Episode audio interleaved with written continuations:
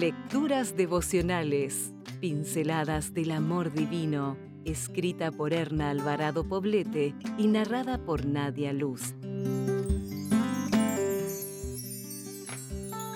25 de junio. La vinculación matrimonial. Busquemos la manera de ayudarnos unos a otros a tener más amor y hacer el bien. Hebreos 10, 24. La fragilidad matrimonial es una constante en la sociedad actual. Existe aún la disponibilidad de muchos a contraer matrimonio, no así la determinación de permanecer casados. Es lamentable que un hombre y una mujer que se casan porque se aman vean cómo este amor se vuelve frágil y se va extinguiendo, como si no existiera la posibilidad de mantenerlo fresco y gratificante a través de los años. Claro que existe esa posibilidad, pero para ir a buscarla hay que querer antes, por convicción y por principios, mantenerse al lado de aquel a quien prometimos amar y honrar hasta que la muerte nos separe.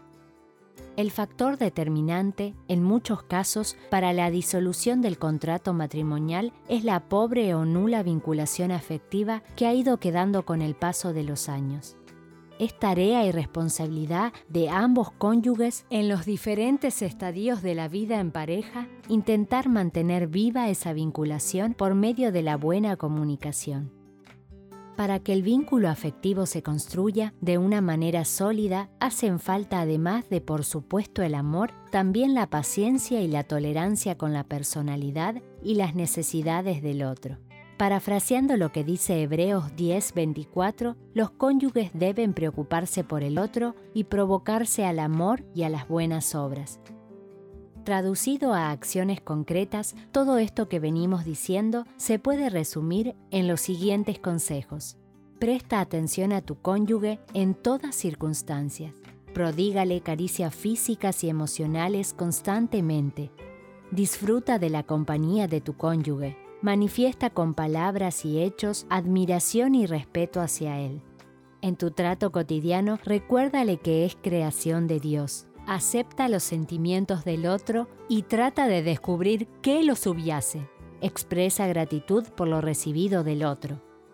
Tengamos presente que el amor es una planta de crecimiento celestial y tiene que ser cultivado y alimentado.